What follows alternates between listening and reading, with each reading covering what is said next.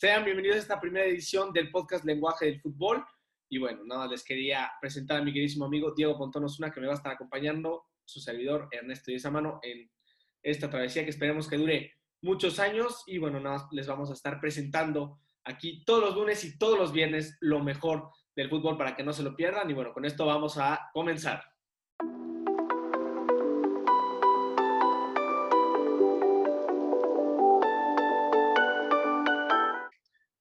Iniciar esta semana vamos a empezar hablando sobre lo que pasó en la jornada número 10 de la Liga MX, donde hubieron partidos bastante, bastante interesantes. Todavía falta disputarse el Pachuca Tijuana el día de hoy a las 9 de la noche, pero bueno, ya se jugaron los otros ocho encuentros de esta primera jornada. Empezamos con el Atlético San Luis Toluca, que fue un partido bastante cerrado, por cero goles a cero terminó este encuentro, la verdad, este, bastante aburrido. Después tuvimos el Puebla Tigres, partido que también terminó empatado por un marcador de 1 a 1.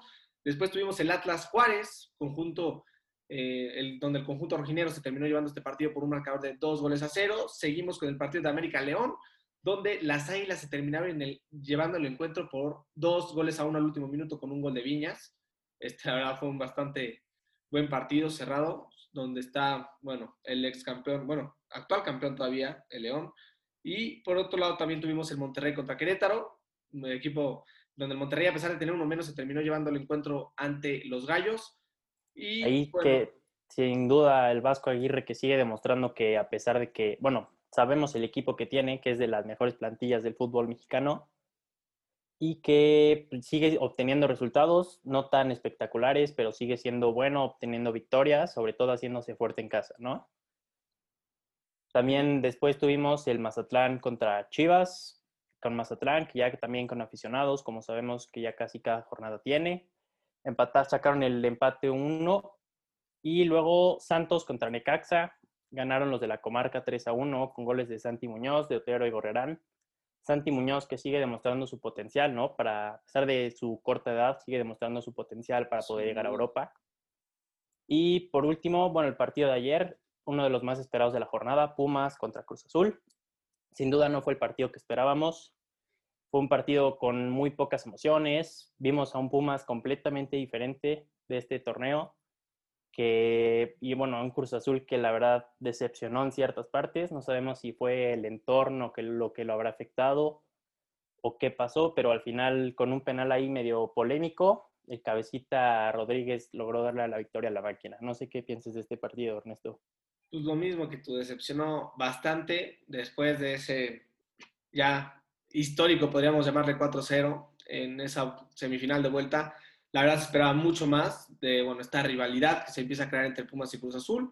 Eh, la verdad, muy poco en el partido, 0 a 0, y como decías, un penal muy polémico al minuto 90, fue lo que terminó decidiendo el partido, pero la verdad quedó de ver bastante. Tanto el Cruz Azul, sobre todo más el Cruz Azul, que era el equipo que venía en mucho mejor momento que los Pumas, de los Pumas ya se esperaba algo así porque la verdad no vienen en su mejor momento. Y bueno, la verdad sí decepcionó bastante este encuentro, pero lo importante es que el Cruz Azul consiguió la victoria y sigue en su racha de ocho partidos ganados al hilo. ¿Para ti es penal o no? Para mí, híjole, es que está muy dudoso porque está en medio de dos futbolistas, ya habían sacado la pelota. Pues mira, va la mano arriba de Johan Vázquez, eh, yo, digo que por eso es penal, porque Johan Vázquez ni podía competir la bola, ni Escobar. Escobar tampoco llegaba a la bola. Ninguno de los dos. Si Johan Vázquez ni siquiera competía por la pelota, probablemente Escobar tampoco iba a llegar o iba a hacer falta. Y no tiene por qué llegar con el brazo arriba, porque obviamente iba a hacer falta.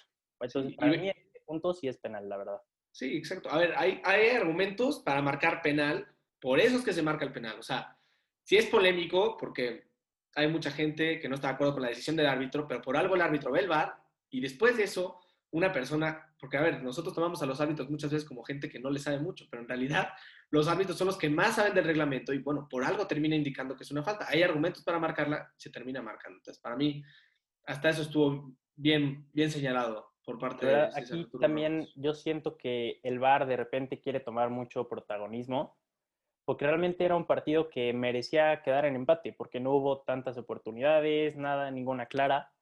Y realmente yo creo que eso es uno de los problemas del VAR, ¿no? Que realmente quieren ser protagonistas. O sea, esa jugada literal nadie lo había visto, muy poco reclamaron y que se tardaron cinco minutos checando la jugada y al final ese ese, esa falta termina definiendo el partido, ¿no? Y Pumas que sigue en su crisis, Cruz Azul que sigue ganando. Hoy no jugó también, el pasado contra Atlanta también fue un poco difícil, pero sigue ganando, ¿no? Sí, siguen ganando. Como dices, se merecen un empate. Se merecían los dos irse con 0-0 a su casa y bueno, a mejorar para la siguiente jornada porque la verdad tuvieron muy pocas opciones y sí, eh, y aparte de penal se tardaron cinco minutos en revisarlo. se comió todo el tiempo de agregado el árbitro no decidió agregar más. La verdad no sé por qué, pero es algo que se tiene que mejorar. Ya va mucho tiempo en el bar para que perfeccionen este tipo de cosas. No se pueden tardar tanto. Porque aparte hubieron cambios, se realizaron los cambios y hasta después de los cambios llamaron al penal. Entonces, se tiene que mejorar mucho este proceso del bar, empezar a avanzar, eh, eh, sobre todo ahorrar el tiempo. Se pierde muchísimo tiempo en el bar son 5, 6, 7 minutos de cada revisión, ya sea de tarjeta roja o de revisión de un gol.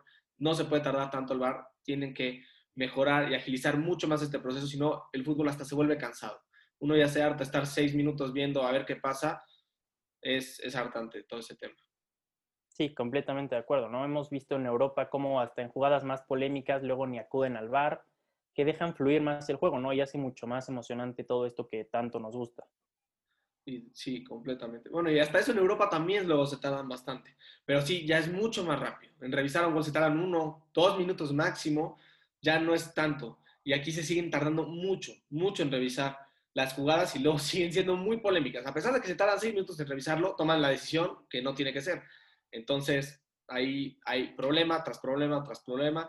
Y bueno, también hablando de problemas, tenemos, me parece, una crisis felina en lo que es México Tigres, León y Pumas, tres equipos que han decepcionado bastante en este inicio de torneo, sobre todo León, que era el campeón de este torneo, está decepcionando completamente. Por otro lado, también tenemos al Tigres, que muchos lo ponían como el equipo para llegar a ser campeón de este torneo, que llegó por primera vez a una final de un Mundial de Clubes de un equipo mexicano y un equipo de toda la CONCACAF. Y los Pumas igual, equipo finalista, y los tres están decepcionando bastante. La verdad, para mí la más sorpresiva es Tigres, ¿no? Porque sabemos el potencial que tiene la plantilla, que para mí es una de las mejores tres plantillas en fútbol mexicano, y que en los últimos cinco partidos apenas hayan conseguido una victoria, realmente habla de la crisis, ¿no? Y aparte sabemos lo fuerte que son en casa, que hayan perdido, bueno, Cruz Azul, que sabemos que venía muy bien, además venía de cierto desgaste del Mundial de Clubes, pero también perdió contra Toluca en casa, ya ha sacado el empate, le sacaron el empate en San Luis apenas ahí al último minuto, luego que empata contra Puebla ahorita en el, en el Cuauhtémoc. Realmente yo creo que es un problema más de, del Tuca que no se atreve a cambiar, que vemos en la banca, que tiene a Leo Fernández, que fue uno de los mejores jugadores en hace dos torneos, si no me equivoco. Luego de los últimos, en los últimos cinco partidos han metido seis goles y cuatro han sido del Diente López y que en este partido lo haya mandado a la banca, pues realmente te habla de algunos problemas ahí. No sé si habrá sido que tenga una mala relación, pero sin duda es de meter a un jugador que te está haciendo goles, no quedarte siempre con los mismos de siempre, ¿no? Sí, ahí le falta avanzar al Tuca. Y también es un problema que, por ejemplo, ahorita tiene hoy día, me parece, el Cholo Simeone, que no evolucionan. Ya tienen el equipo. Bueno, el Tigres, a pesar de que siempre ha tenido un muy buen equipo, siempre ha tenido este estilo de juego bajo el mando del Tuca. Pero el Tigres, Tigres tendría para mucho más, tendría para golear cada partido. Con los jugadores que tiene, es impresionante que no lo haga. Y sobre todo lo que dices de, del Diente López, el mejor jugador de Tigres desde que regresaron del Mundial de Clubes, que tampoco pudo ir al Mundial de Clubes debido al COVID. Le terminaron trayendo su medalla de regreso, pero no pudo participar. Y nada más regresó al Mundial de Clubes y ha hecho un muy, muy buenos partidos, muy buena temporada. Y también lo de Leo Fernández. En el Toluca jugaba espectacular. Quién sabe por qué no lo están balonando en el Tigres, lo han metido muy pocas veces, le han dado muy pocas oportunidades, no ha podido aprovecharlas y bueno, no le han querido dar más. La verdad no entiendo por qué, porque es un jugadorazo, es súper joven. Yo si fuera él pediría mínimo préstamo otra vez a cualquier equipo de la Liga MX, inclusive Argentina, donde sea, pero que, que juegue, porque es necesario que juegue y tiene muchísimo talento. Sí, en lo personal, con lo que se le vio en Toluca, sí me parece que tiene talento para llegar a Europa.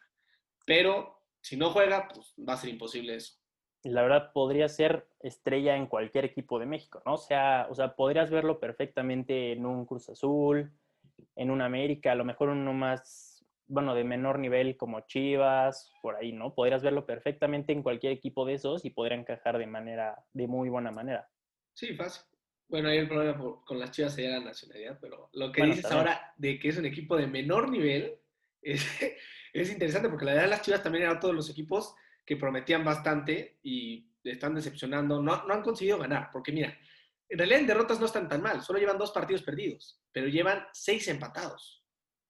Seis empatados. Un equipo que también llegó a semifinales. O sea, la mayoría de los equipos, el único que no ha decepcionado hasta el momento es el Cruz Azul, de los que les fue mejor en el torneo anterior. Pero las Chivas, la verdad, no sé qué le está pasando que simplemente no pueden ganar. La verdad, a mí no se me hace un equipo tan bueno. Es cierto que tiene una plantilla, podríamos decir que buena, ¿no? Tiene por ahí a Macías, la defensa, que son jugadores que son a lo mejor no de tanta calidad, pero son reconocidos en México, que han tenido cierto pasado. Por ahí la media también es buena. Pero realmente no sabemos qué les esté pasando, ¿no? Que realmente no pueden conseguir los partidos. Por ahí sacan a lo mejor los partidos que podrían parecer más difícil. Por ejemplo, le ganó a León como visitante, además también sacó la victoria contra Pumas de local, pero ha empatado contra Necaxa, contra Pachuca, contra Querétaro, contra Mazatlán, que son equipos que realmente no, no tendrían que, o no tienen tanto con qué competir en la liga, ¿no? Sí, completamente. O sea, no, no, no sé qué es lo que pasa a las Chivas, porque me parece que tienen un equipo, hombre por hombre, los jugadores que tiene son muy buenos y tienen muchas promesas. Por ejemplo, el mismo Mayorga, que hizo un temporada con los Pumas, regresó está jugando bien, Ponce también está jugando bien. O sea, hombre por hombre, Gudiño acaba de ser renovado. O sea, tiene muy buen equipo. Pero yo pensé que Bucetich iba a ser la solución. Y hasta lo llevó a semifinales. Y, la verdad, yo esperaba más de Bucetich. No me está encantando. Y bueno, también es el paso en malos técnicos, también los problemas de indisciplina no han ayudado. Pero bueno, lo más importante de esto es que no consiguen hilar las victorias. Que bueno, aquí voy a poner rápidamente una separación porque la América bueno, que es obviamente su mayor rival, el América tampoco es que haya tenido, bueno, en puntos sí, y lo ha hecho muy bien, porque ha conseguido sacar los resultados, pero en partido se los ha complicado todos. ¿Cuántos partidos ha sacado a partir del minuto 90? Al último minuto un gol, de hecho lo acaba de hacer esta jornada contra León. La verdad, el América ha sacado muchísimos partidos en los últimos segundos. ¿Qué es lo que le ha faltado a las Chivas? Las Chivas no han sabido resolver los partidos. El América sí. Como decíamos, el América tiene las mismas derrotas que las Chivas. La diferencia es que las Chivas no puede sacar la victoria, se queda en el empate. el americano, y bueno, justo ahora se viene el clásico nacional este siguiente fin de semana. Entonces, ¿tú, tú qué, esperas más o menos de este partido? La verdad, yo espero que sea un partido bueno. Además, sabemos que regresa la afición a Guadalajara, que también, bueno, sin duda afecta en algo o repercute. Con la América, que llega de seis victorias consecutivas. Bueno, por ahí está pendiente la de la, derrota en la mesa contra el Atlas. Y como visitante apenas ha sacado cuatro puntos, que la verdad no le ha ido tan bien. Solo ha ganado uno y ha empatado uno. Y llega, bueno, Henry Martin, que llega en buen nivel, llega como el goleador del América con cinco goles. Y de ahí Pedro Aquino, que sin duda es la base de este equipo, uno de los mejores jugadores de la liga, en mi opinión. También ha metido dos goles, llega con 14 goles a favor, que habla que tienen buena ofensiva. También vimos a Viñas reaparecer este partido contra, contra León. Y bueno, yo creo que donde tienen más problemas a lo mejor es en la defensiva, ¿no? Y en la media.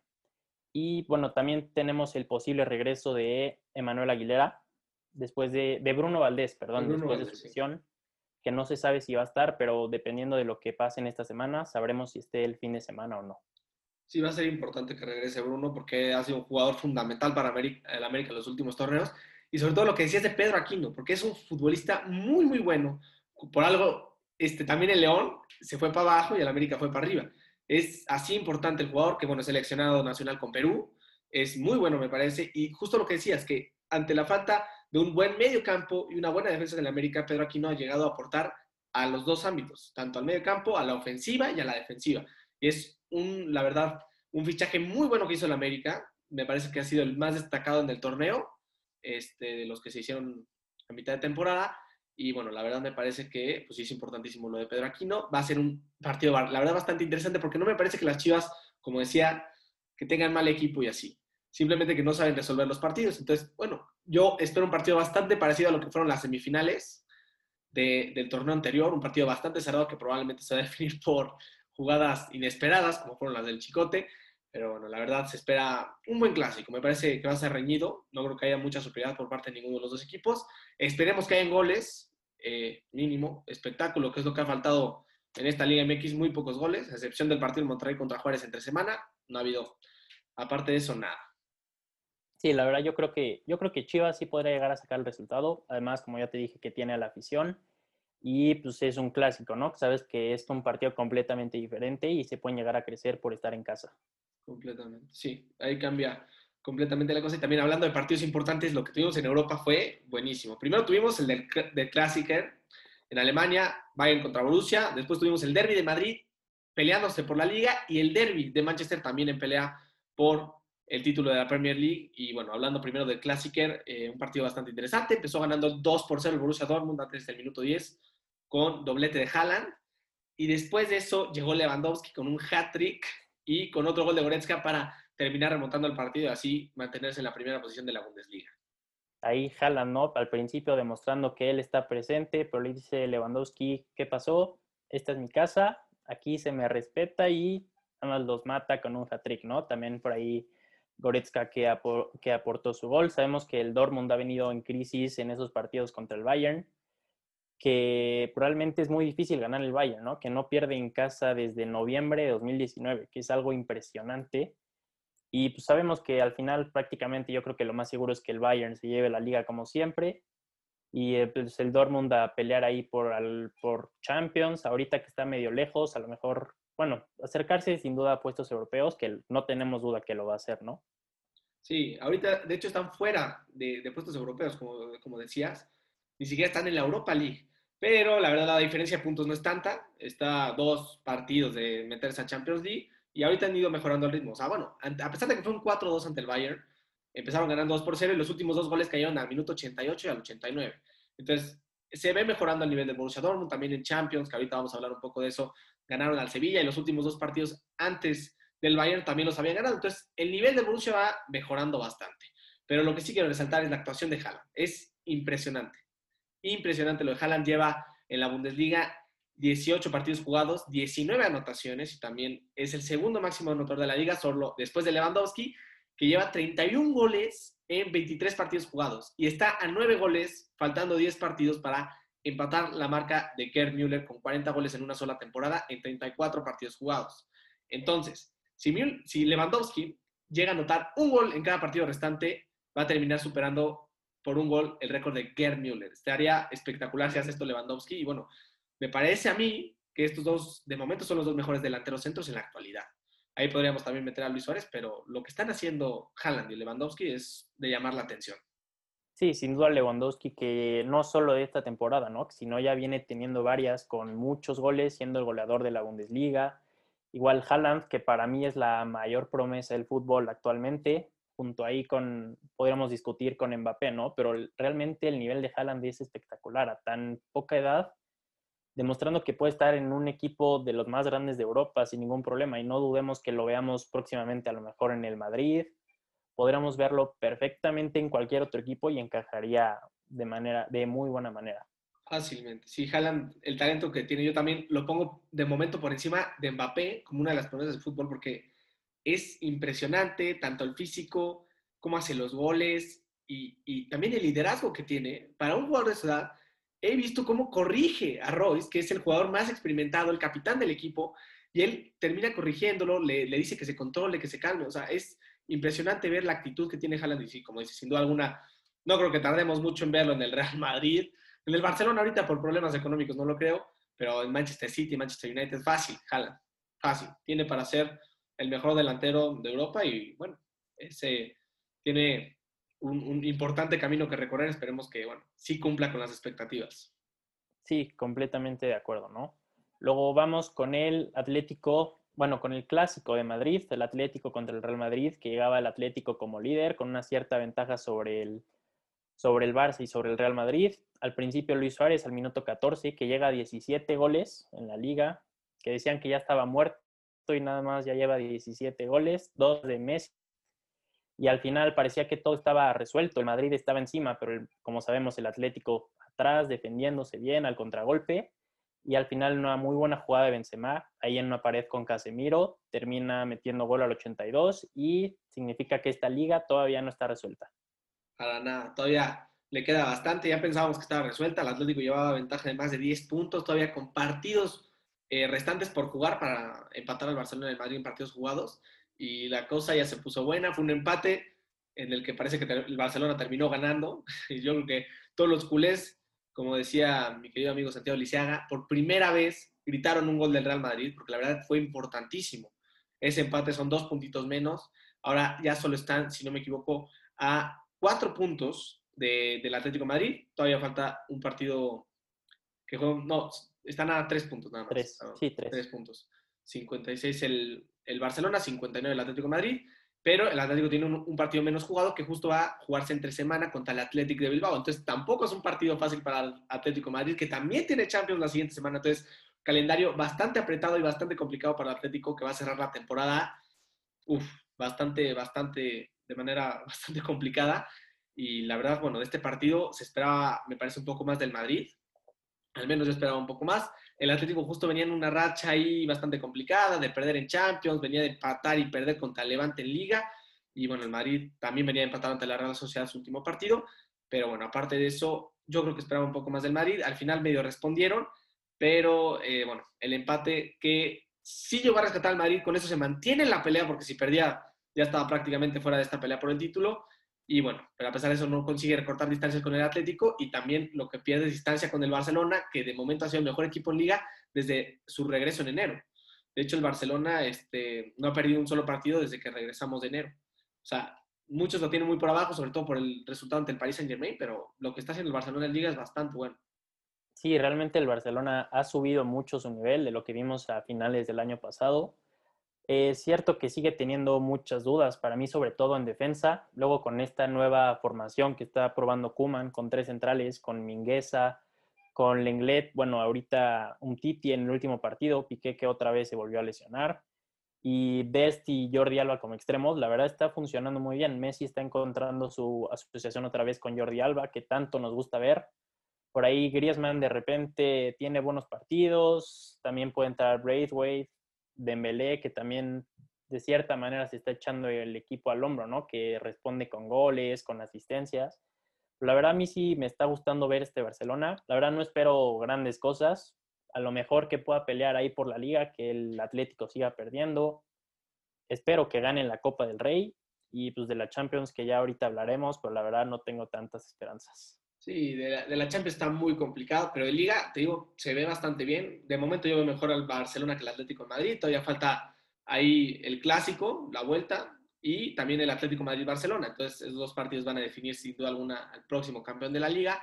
Y lo que decías de la formación que estás usando, Coman, eso fue el cambio completamente de lo que del fútbol del Barcelona. Ese cambio, jugando con tres centrales, das mucha más estabilidad a la defensa y con Dest, que no es el mejor defendiendo, le das mucha más profundidad y ya no metes a Messi tanto como de extremo, lo agarras más como un enganche y le das mucha más libertad a Messi y bueno, así te funciona de una manera espectacular, que es lo que ha estado haciendo, por eso es el mejor, eh, bueno, máximo goleador de la liga. Eh, la verdad, lo que está haciendo el Barcelona es de llamar la atención y sobre todo después de este cambio de alineación, que fue lo que más me llamó la atención.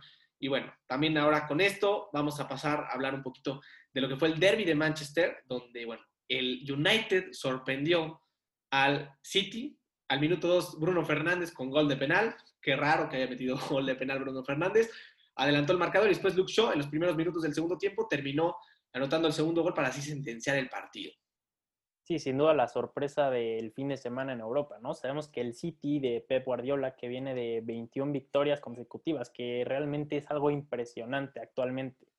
Sabemos que, en mi opinión, es ahorita lo mejor podría decir que es el mejor en equipo en Europa, el principal candidato para Champions. Sabemos de, bueno, de lo capaz que es Guardiola, ¿no? Con sus equipos, que para mí es el mejor entrenador. Realmente sí sorprende, realmente este partido no genera ninguna diferencia en la tabla el City se mantiene en primer lugar con 65 puntos y en segundo justamente el United, pero le lleva 11 puntos, ¿no? Con 54. O sea, prácticamente la premia ya está resuelta, pero es importante lo que logró el United, además como visitante, ¿no? Sí, es importantísimo porque aparte a tu rival de, bueno, de ciudad, los derbis son importantísimos. Lástima que no hubo afición en ese encuentro porque la verdad se hubiera disfrutado mucho, pero lo que hicieron fue importantísimo. Ya están a un partido de empatar al Real Madrid con 22 ganados al hilo y la verdad lo venían haciendo espectacular el Manchester City.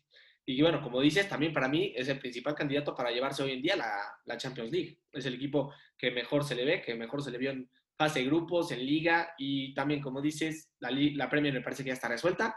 No, no veo con mucho, la verdad, al United. También ha perdido bastantes puntos en las jornadas anteriores. Y bueno, tendría que perder cuatro partidos el Manchester City, que el United ganara todos. No va a pasar eso, sobre todo después de 21 victorias seguidas. Fue un resbalón que tuvo el City ya tienen prácticamente el trofeo en pero bueno, es la Premier League. Ya hemos visto demasiadas locuras en esa liga. Quién sabe qué es lo que vaya a pasar, pero bueno, eh, esperemos las últimas jornadas a ver qué sucede. Más que nada, lo que va a estar bueno va a ser la pelea por los puestos de Champions League, donde también el Liverpool está decepcionando, está quedándose fuera. Pero bueno, eso es lo, lo que más va a llamar la atención, me parece, en estas últimas jornadas para la Premier League. Sí, sin duda, sabemos del Liverpool, ¿no? Que venía de los mejores equipos también en Europa, consiguiendo una Champions y ahorita que lleva tantas derrotas, que lleva, si no me equivoco, lleva en casa de los últimos ocho partidos, ha perdido seis y empatado dos. Sí. Y son seis derrotas. Es algo sorprendente. Sí, sí, sí. No, es que es la primera vez en la historia que pierden seis veces al hilo en, en, en Anfield. Es una crisis que nunca hubieras esperado después de verlo campeón de Champions, campeón de Liga y después que lleguen a hacer esto no, hace sentido. Sí, realmente es triste, ¿no? Ver este Liverpool. Sabemos, bueno, sobre todo en Premier, sabemos que en, Champions a lo mejor puede ser otra historia. Ahorita ya hablaremos de eso, pero además consiguió la victoria contra Leipzig como visitante 2 a 0. Ven, veremos qué nos espera en la vuelta. Sí, es lo, lo, que se van a colgar, de lo que se tienen que colgar, porque ya no les queda mucho en esta temporada. Así que, bueno, todo les queda en la Champions. Y bueno, vamos a pasar justo hablar de la Champions. Y bueno, el primer partido que se va a jugar va a ser el Juventus contra el Porto, la vuelta, este martes a las 2 de la tarde, hora Ciudad de México. Y bueno, el Porto que lleva una ventaja de dos goles a uno. Sí, yo creo que la verdad va a ser un partido muy bueno. Sabemos que el Porto no es de los mejores equipos de Europa, pero no tiene nada que perder realmente. Es cierto, sacaron la victoria, tienen por ahí ese gol de visitante que a lo mejor les podría afectar un poco, la verdad, en mi opinión, yo creo que se la va a llevar la Juve. Es cierto, no viene jugando tan bien. Viene de tres victorias, un empate y una derrota en los últimos cinco partidos en la Serie A. Pero tiene el factor Cristiano Ronaldo, ¿no? Que sabemos que en partidos importantes siempre va a aparecer. Aunque me duele decirlo, a mí la verdad no me gusta tanto, pero está ahí y es el goleador de la Champions, de los mejores jugadores que he visto. Y sin duda yo creo que va a ser un factor, ¿no? Sí, es, es, Cristiano Ronaldo. Más que la Juventus, Cristiano Ronaldo es el que está jugando contra el Porto. Ya lo hemos visto remontando al Atlético de Madrid, ya lo hemos visto remontando al Wolfsburg con dos hat-tricks. Entonces, la verdad, aquí con un 1 a 0 la Juventus estaría avanzando. Estando en casa y, y han mejorado los últimos partidos, me parece. El Porto también, una baja importante es el Tecatito, que está en duda para este partido. Todavía no se sabe si va a jugar. Tendremos que esperar a mañana a ver eh, qué deciden. Pero bueno, de momento yo también espero un partido bastante cerrado, como han sido todos los de la Juventus y todos los del Porto, que también lo ha hecho muy bien. En fase de grupos también se la complicó bastante al City, justo que hablábamos de eso. Entonces va a ser un partido cerradísimo. Me llama mucho la atención este partido. Yo esperaba que fuera bastante cerrado, así lo está haciendo.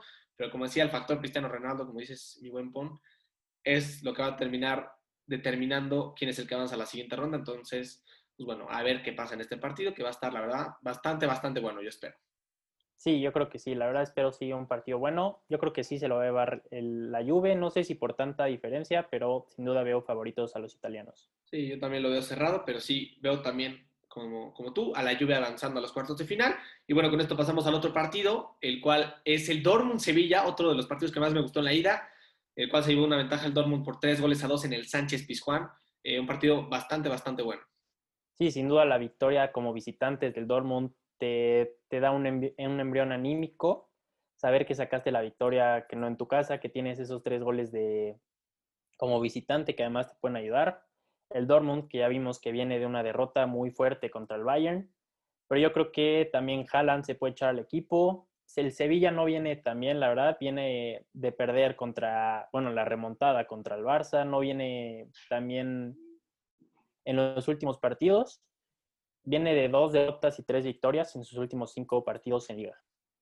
Sí, completamente de acuerdo. O sea, el Borussia, justo en el momento de Champions venía un nivel muy bajo, preocupando bastante. Hasta terminaron contratando al, jugador, al entrenador de Mönchengladbach para la siguiente temporada. Pero bueno, ahorita está empezando a dar resultados medio buenos. Como hicieron, no hicieron mal partido ante el Bayern Múnich. Y antes de eso, consiguieron dos victorias en Bundesliga y también la victoria ante el Sevilla. Y por otro lado, el Sevilla perdieron 2 por 0 en Liga ante el Barcelona. Después les remontaron el 3 a 0 y perdieron 2 por 1 ante el Elche, equipo que estaba en zona de descenso de la Liga este fin de semana. Entonces, un Borussia Dortmund que va subiendo su nivel ante un Sevilla que va bajando y el Sevilla tiene que anotar mínimo dos goles en este partido. Entonces, va a ser, espero un buen partido pero la verdad yo también voy con que el Dortmund termine avanzando a la siguiente ronda. Veo difícil que el Sevilla pueda remontar este marcador. Sí, yo creo que los españoles realmente tienen muy pocas chances de lograrlo. No es que tengan tampoco un jugador que esté en un gran nivel. Y la verdad yo sí espero que los alemanes pasen a la siguiente ronda. Perfecto. Y bueno, vamos con esto a los partidos del miércoles. Eh, empezamos con el Paris Saint Germain contra el Barcelona. Sí, sin duda el partido yo creo que de los más esperados de esta semana. Sabemos que el Barcelona viene jugando bien, no como quisiéramos, pero realmente, la verdad, casi no tengo esperanzas para ver remontar al Barcelona. Me gustaría simplemente que dejaran toda el alma en la cancha, que peleen cada bola. No sé si llegan a sacar el resultado, pero por lo menos que obtengan por ahí alguna victoria. Y pues el París sabemos de su potencial, sabemos lo que te puede hacer Mbappé, ya lo demostró en la ida con ese hat-trick que tiene tres goles en los últimos cinco partidos en liga, que no es cualquier cosa, que viene de cuatro victorias y una derrota en liga. El Barça, ojo, que no ha perdido en los últimos cinco partidos en liga, además viene de la victoria contra, contra el Sevilla, la remontada, que sin duda les va a levantar el ánimo. Además de la, bueno, sabemos que ya tiene nuevo presidente con John Laporta, que es uno de los mejores presidentes de los últimos años del Barcelona. Y bueno, el problema yo creo que es principalmente la defensa, porque no, no creo que juegue con esa nueva formación contra el París, porque con esa velocidad los pueden matar. Pues mira, justo lo que dices es el problema, porque teniendo a Mbappé como delantero centro, en la ida, Serginho Dest parecía que no estaba jugando, parecía que el Barcelona estaba con 10, Mbappé nada más le pasaba por encima y adiósito.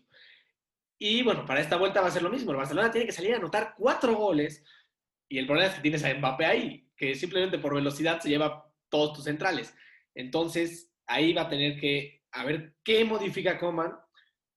No sé la verdad qué puede hacer, porque cómo le haces para parar a Mbappé, es lo que todos se preguntan hoy en día. Pero bueno, aparte de eso, como decías, la tiene muy complicada, pero como dicen por ahí, este, un por ciento de posibilidad, 99% de fe. Ya vimos que hicieron una remontada parecida, lo hicieron ahora contra el Sevilla, que eso, el ánimo les ha subido de una manera espectacular, porque eso fue un 2-0. Son obviamente mucho más difícil, ahí están en casa ante el Sevilla, ahora van de visita ante el Paris Saint-Germain, cuatro goles en vez de dos. Es muy diferente la situación, pero bueno, yo espero al menos un buen partido el Barcelona. Yo voy con que el Barcelona se lleve el partido, no creo que avancen a la siguiente ronda, pero voy con que se lleven el partido. Entonces va a ser un partido bueno, pero yo también creo que el Paris Saint-Germain va a terminar avanzando a los cuartos de final. Sí, sin duda, vimos, a mí la verdad me gustó mucho el último partido contra el Sevilla en la remontada. Vimos un equipo con corazón que peleaba todas las bolas. Vimos el festejo de Messi, ¿no? Que hace tiempo no lo veíamos así. Y realmente da gusto verlo así. A Piqué que se lesionó y terminó el partido. Y ves al equipo festejando. Realmente da gusto ver a ese Barcelona de vuelta. Es cierto, no tiene la misma, el mismo estilo de juego. Pero pues esperemos que por lo menos deje todo en la cancha. Sí, yo, creo que sí va a ser. Yo creo que sí va a ser. He visto una mejora futbolística, anímica en el equipo. La verdad, yo que soy del Real Madrid, sí espero que el Barcelona de pelea. Ya hasta me está dando miedo ver otra remontada, la verdad, porque a pesar de que sí es muy improbable, sigue estando esa posibilidad y bueno, es el Barcelona. Nunca, nunca puedes dar por muerto al Barcelona. Entonces, pues bueno, va a ser interesante ver esto. Y bueno, con esto me parece que vamos a pasar al último partido de Champions League, el cual es el Liverpool-Leipzig. Como bien decíamos, el Liverpool lleva una ventaja de 2 a 0 ante el Leipzig. Otro partido que sin duda va a ser interesante. Sabemos que el Liverpool logró sacar la ventaja 2-0 como, bueno, como visitante se podría decir, aunque se jugó en cancha neutra, que este también se va a jugar en, bueno, no se va a jugar en Alemania. Y el Liverpool, que ya hablábamos de la crisis que traía como local, en Premier, que bueno, las seis derrotas y los dos empates, pero ya ha sacado en los últimos cinco partidos en liga solo una victoria, que realmente habla difícil, habla del mal momento que está viviendo el Liverpool. Luego el Leipzig, que en los últimos cinco partidos en la Bundesliga ha obtenido cinco victorias, pero como visitante no se le ha dado en Champions, solo obtuvo una victoria. Sí, ahí, ahí hay mucho contraste en los partidos anteriores, pero también el problema es que Champions League es algo completamente distinto a lo que se vive en la liga, pero bueno, sin duda alguna, el Leipzig como que entra en un mejor momento, porque la verdad lo viene haciendo bastante bien. El Leipzig en sus últimos cuatro partidos que jugaron después del partido de ida los terminaron ganando todos y solo en uno recibieron gol. En los otros este, terminaron avanzando, este, bueno, ganando los partidos sin recibir un solo gol. Entonces, también eso es bueno por parte de Leipzig, que no, no, bueno, ahorita ya no importa tanto el recibir goles porque ya van a estar jugando este, como visitantes, entonces no va a ser tanto problema eso. El problema es que ya lo recibieron los primeros dos goles, por lo que también están obligados a anotar ya mínimo dos goles para empatar el partido. Y bueno, ante un Liverpool que no está en su mejor momento, también va a ser un partido, me parece interesantísimo, porque es justo lo que necesitaba el Leipzig, que Liverpool entrara como en un bache, que es justo lo que les acaba de pasar. También ya andaban en el mismo bache en el partido de ida, pero Liverpool aprovechó los contragolpes. Esperemos que este Nagelsmann llegue a corregir ese tema porque probablemente como va a estar atacando el Liverpool en todo el partido, el Leipzig que como decíamos tiene que salir a atacar, pues bueno, el contragolpe va a ser probablemente con, con Salah, con Mané, va a ser lo que va a estar buscando Jurgen Klopp, que ya le salió en la ida, probablemente lo va a estar buscando en esta vuelta, entonces va a ser interesante lo que nos va a proponer este partido entre Liverpool y Leipzig. Sí, sin duda también sabemos del potencial que tiene, bueno, Leipzig, que no son jugadores tan conocidos, pero que son rapidísimos algunos y que en cualquier momento te pueden matar. La defensa, que también es una de las, de las mejores, en mi opinión, de Europa, con chavitos, por ahí Upamecano, que se va, que ya tiene casi cerrado, bueno, si no me equivoco, ya está cerrado el trato con el Bayern. Y sin duda tiene muy buena delantera, jugadores muy jóvenes y que sin duda podrían dar alguna sorpresa en esta jornada. Sí, por ahí también defensa tiene a Klosterman, tiene a Mukiele, que bueno, terminó cometiendo un error en la ida, pero eh, también Gulaxi en la portería. O sea, en realidad, hombre por hombre, Leipzig también tiene muy buenos jugadores, por ahí también tienen a Geliño, que en, mi gusto es ahorita los mejores laterales izquierdos que hay en el mundo, porque es, buenísimo. Eh, su proyección al ataque es también eh, de las mejores que tienen, de los que más participan tanto en goles como en asistencias. sobre todo en Champions también ha hecho muy, muy buen papel. Y bueno, esperemos que, que proponga bastante Leipzig. Sin duda alguna, yo sí creo que el Leipzig va a estar por encima de Liverpool, porque Liverpool, bueno, a pesar de tener mucho juego de posesión, este, yo creo que Jürgen Klopp va a tener que cambiar este planteamiento para este partido, sobre todo también de que no le han salido ese, ese, juego de posesión en los últimos encuentros. Por más posesión que han tenido, no han podido generar los goles y los otros equipos en una jugada les han matado el partido. Aquí van a necesitar dos jugadas el Leipzig. Pero, bueno, a ver, a ver cómo, cómo salen en este planteamiento, tanto Nagelsmann como Klopp, que son de los mejores entrenadores de hoy en día, los dos alemanes. Y bueno, este, yo, a pesar de esto, creo que Liverpool estando, a pesar de que ahorita no es el mejor momento para decir que son fuertes en casa, creo que eh, va a ser difícil para Leipzig remontar un 2 a 0, sobre todo todo un equipo como es el Liverpool, que bueno, a pesar de perder sus partidos, la mayoría los ha perdido por un marcador de 1 a 0. Han sido partidos muy cerrados donde han perdonado muchísimo el ataque muchísimo. También han tenido, me parece, también muy mala suerte, la verdad. Han habido muchos tiros desviados, postes, travesaños. El portero se convierte en una combinación de Neuer, Iker Casillas y quién sabe quién más para sacar todos los balones. Y eh, la verdad, también me parece que es ese factor de mala suerte que ha tenido Liverpool, que no ha podido encontrar el gol y que, bueno, los otros equipos lo han encontrado. Entonces, a pesar de esto, yo creo que el Liverpool sí termina avanzando a la siguiente ronda. Sí, tampoco podemos subestimar los, bueno, el poderío ofensivo, ¿no? Que tiene el, el Liverpool, lo vimos en la ida, que realmente no venían jugando bien. Dos jugadas te mataron. Por ahí tuvieron algunos postes y otras jugadas, pero pues con ese tridente adelante realmente puede pasar cualquier cosa. Sí, y bueno, ya con esto acabamos los partidos de Champions de esta semana y vamos a avanzar a platicar un poquito de la Europa League, los partidos que, bueno, son los, es la ida de los octavos de final. Eh, uno de estos partidos va a ser el Ajax contra Young Boys, otro es el Dinamo Kiev contra el Villarreal, eh, después tenemos el Slavia Praga contra el Rangers, que bueno, aquí nada más quiero destacar la labor de Steven Gerrard con el Rangers, que ha sido espectacular. Después de tres años como entrenador, consiguió darle al Rangers su primer título de liga después de 10 años, y esto lo hizo de una manera espectacular, con 28 partidos ganados, 4 empatados, 0 perdidos, y solo recibiendo 9 goles durante 32 jornadas. Es espectacular lo que está haciendo Stevie G, que bueno, ya consiguió su primer título de liga, en toda su carrera, ya que como futbolista bien sabemos que no pudo ganar ninguno con el Liverpool, desafortunadamente, pero bueno, mínimo ya lleva uno como entrenador y con lo que pinta va a ser uno de los mejores entrenadores o de los que más puede llamar la atención en los siguientes años. Sí, sin duda la, la leyenda de Liverpool demostrando, bueno, uno de los a lo mejor es pocos ejemplos que, además de gran jugador, que sabemos que era un gran líder, también la selección inglesa, también ahorita los números que dices son realmente impresionantes, ¿no? Esperemos ver a lo mejor que siga consolidándose ahí en los Rangers y a lo mejor poder verlo en otro equipo, ¿no? A lo mejor probablemente en el Liverpool. Nos sería bastante agradable verlo, la verdad. Sería, la verdad sería algo muy, muy bueno. Así como fue con Frank Lampard, a él no le salió, pero bueno, Stevie, Stevie me parece que, bueno, lo que ha hecho con el Rangers es mucho más de llamar la atención de lo que había hecho Lampard anteriormente. Pero bueno, ojalá, ojalá pase eso. No me gustaría porque la verdad Klopp es un entrenador que me gusta mucho. Ahorita está en un mal momento, pero la verdad también me encantaría ver a, Gerard con el Liverpool. Sí, sin duda alguna. Bueno, siguiendo con los partidos, también tenemos el Roma Shakhtar, Granada Molde, el Olympiacos Arsenal, el Tottenham contra el Dinamo de Zagreb y sin duda el partido más atractivo, United Milan. Sí, claramente. El partido que más llamó la atención desde el sorteo fue el que se llevó todos los reflectores, United Milan, y bueno, lo que más esperaba era el regreso de Zlatan a Old Trafford, que bueno, tuvo ahí sus buenas temporadas, pero ya no se va a hacer, lesionado eh, Zlatan Ibrahimovic, por lo cual no va a poder visitar Old Trafford.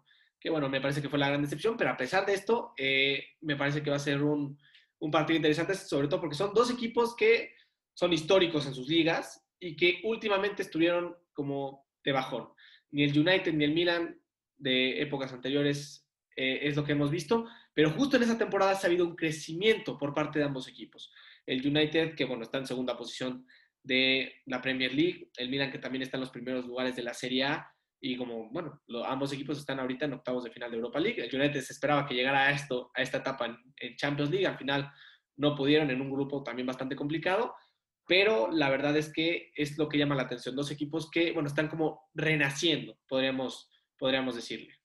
Sí, sin duda, ambos equipos, bueno, podríamos decirlo de cierta manera, peleando por, por la liga, ahí en los primeros lugares. El United, como ya dijimos, lo tiene muy difícil frente al City.